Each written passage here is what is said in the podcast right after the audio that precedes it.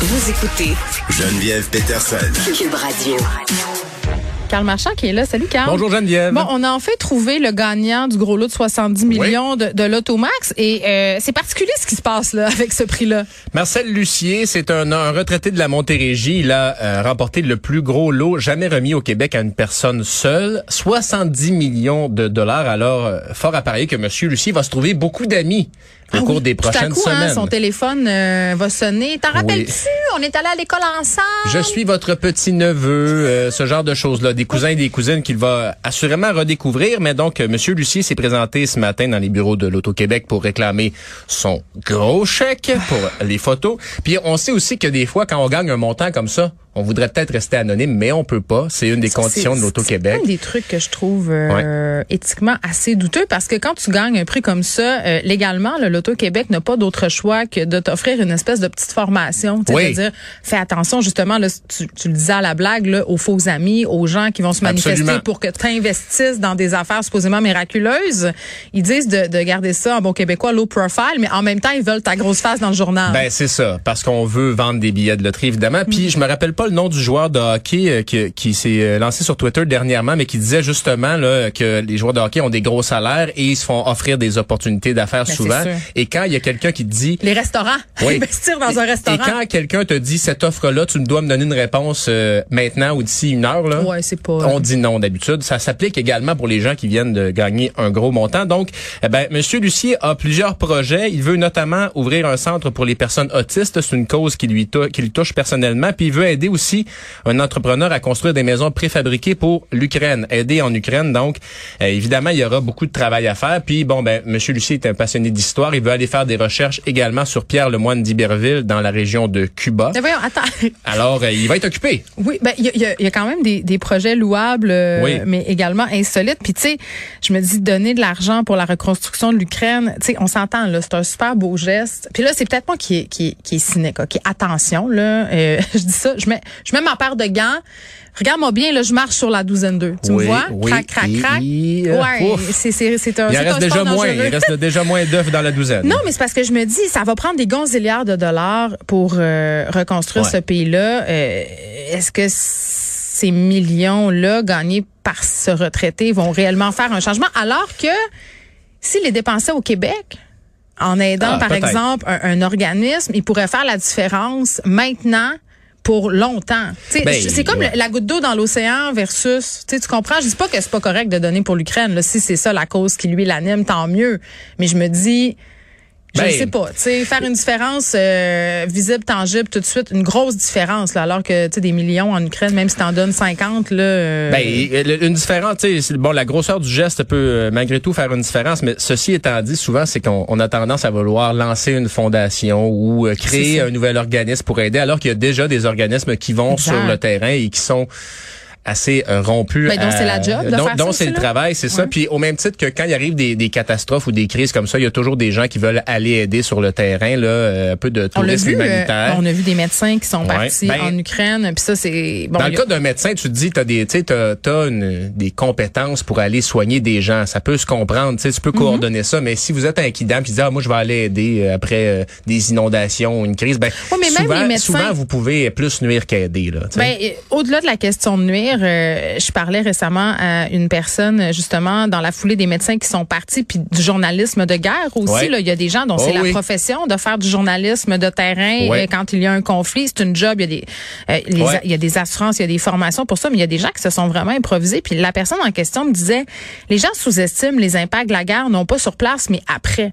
Quand tu vas là, euh, c'est pas nécessairement que tu vois des choses absolument épouvantables, mais mais le son de la guerre, Ah, le son, le- l'anxiété, les odeurs et tout ça, c'est, ce sont des choses qui sont souvent sous-estimées par les gens qui partent. Oui. tu sais, animés par des super bonnes intentions, c'est sûr là.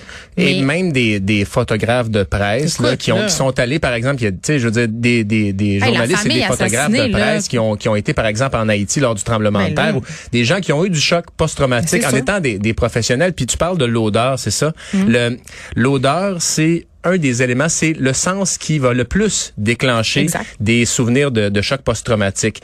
Euh, euh, fait que donc, évidemment, là, vous pouvez voir des choses que vous allez avoir de la difficulté. Vous pouvez vous mettre en, en gros problème aussi, en gros problème de sécurité. Même chose avec, euh, tu sais, il y a eu des plusieurs citoyens aussi qui sont allés faire euh, la, la lutte à l'État islamique, par exemple, ou, ou même d'autres qui, de l'autre côté, qui sont allés joindre l'État islamique. Ben, tu sais, souvent, quand tu pars, d'abord, sais, imagine l'État islamique qui te voit arriver, là, le, le, le- c'est parce qu'il y a des différences entre regarder des vidéos YouTube puis aller tirer de la Kalachnikov pour vrai. tu là. vas pas tirer de la Kalachnikov, tu vas couper des patates parce qu'ils vont pas Oui. te donner les belles jobs. Il y a des gens qui étaient déçus. Ben Moi, oui, je trouvais ben ça oui. épouvantable dans le documentaire de, de Raed Hamoud là, qui a passé euh, récemment à Télé-Québec. Euh, parlait à des, à des anciens membres de Daesh dans des camps de réfugiés, du monde qui disait, ben moi, j'ai été déçu. Moi, je pensais que j'allais aller me battre Ben pour ouais. l'islam. Finalement, comme tu dis, j'ai coupé Alors, des patates. Donc voilà.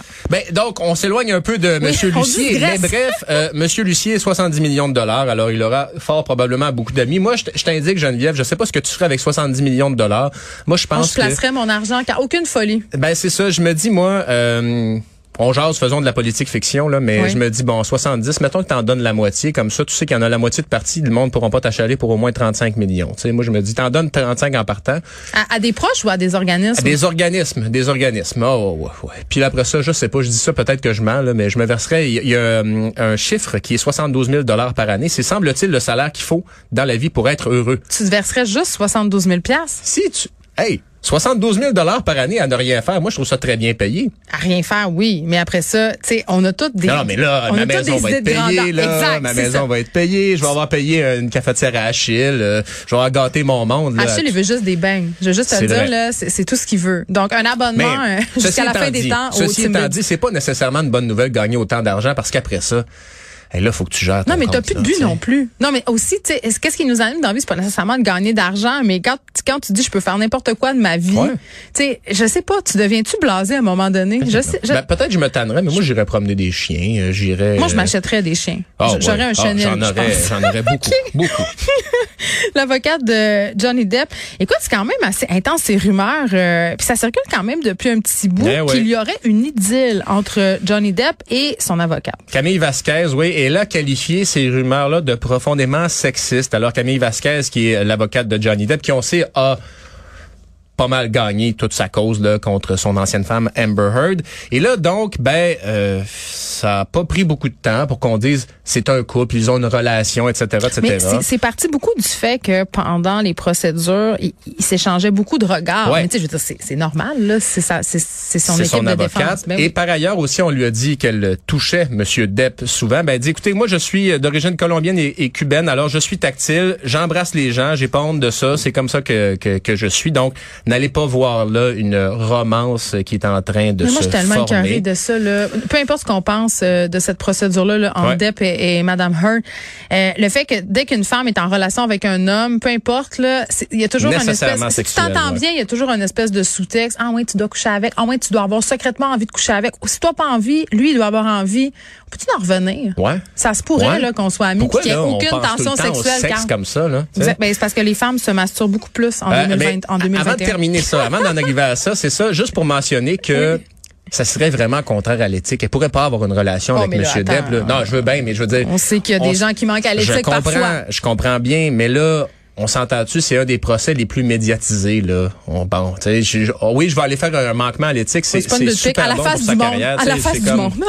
C'est un peu fort le café. Exactement. Et Bon. parlant de sexualité. Oui, mon lien douteux avec la masturbation euh, féminine Ouais. et le fait que les gens sont, sont tactiles. Les femmes qui se masturberaient beaucoup plus euh, qu'en 2021. Est-ce que c'est à Oui. cause de la pandémie? C'est quoi qui se passe? Ben, écoute, euh, c'est une étude de Womanizer, qui est un jouet sexuel pour les femmes, très efficace, dit-on, semble-t-il. C'est le jouet le plus efficace, mais moi, je le sais pas, car j'ai entendu J'ai des, j'ai des ça. amis qui ont vu des vidéos sur Internet Moi, avec j'ai lu là-dessus sur, Ben, sur Google. ça. Euh, donc, en moyenne, les Canadiennes se masturbent 81 fois par an, soit 6 fois de plus que l'année dernière, selon une étude Non, de Womanizer. Excuse-moi, excuse-moi. 81 fois. En moyenne. Ben, c'est les gens, les gens, Il y en a qui le font plus, les il y gens en a qui le font moins. Ben non, mais là, voyons, les gens cas, mentent, là. Ben, c'est ça. Ben oui, ben, en tout 81 cas. fois. Et donc, les hommes 147 fois par an, c'est un nombre euh, plus Mais ça, on élevé. sait que les hommes sont menteurs. Ben oui, mais c'est et là, écoute ça.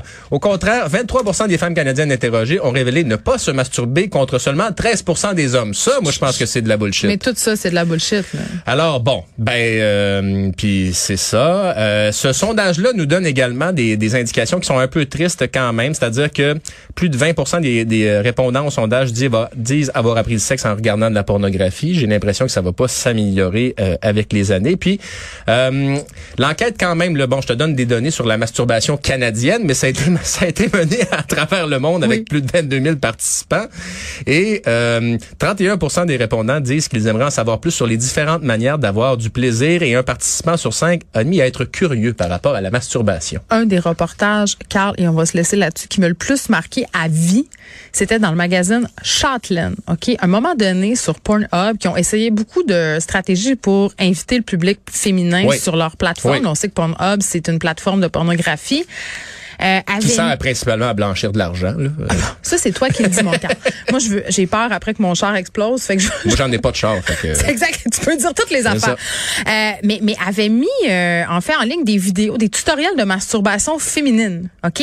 Et la gang du Châtelaine les avait essayés et avait fait des comptes rendus. Et là, on parle euh, de journalistes quand même là euh, de tous les âges, des femmes de 50 ans, des filles de 25 ans et ils faisaient des reviews, des comptes rendus de de ce Et est-ce que ça fonctionnait?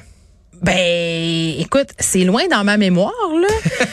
Mais écoute, c'était assez détaillé, là, comme méthode. Et là, les, les, les filles disaient, ben moi, j'ai essayé ça, ça m'a pris tant de minutes avant d'atteindre l'orgasme. Donc, euh, c'est ça, là, la masturbation féminine, le, le grand tabou. Je pense que c'est de moins en moins tabou, mais j'avais trouvé ça audacieux à l'époque. Ça fait quelque chose comme 10 ans que c'était sorti, ce reportage-là. Voilà. Entre-temps, Womanizer, j'ai regardé, là, c'est euh, quand même assez cher. Là, c'est 200 piastres? 200 dollars. Ça vaut chaque dollar, paraît-il. Vous l'auriez entendu à Cube Radio. C'est ce que j'ai entendu. À quand une commandite de Womanizer? C'est ma fête, le 16 juin, hein? Mais ça serait Euh, peut-être je un sais peu pas s'il y a des questions éthiques là, qui se posent. Dans un contexte de bureau? Euh, tant que tu fais pas de pub pour euh, le dit appareil. Donc, si tu gardes ça intime, d'après moi, c'est correct. Merci, Carl.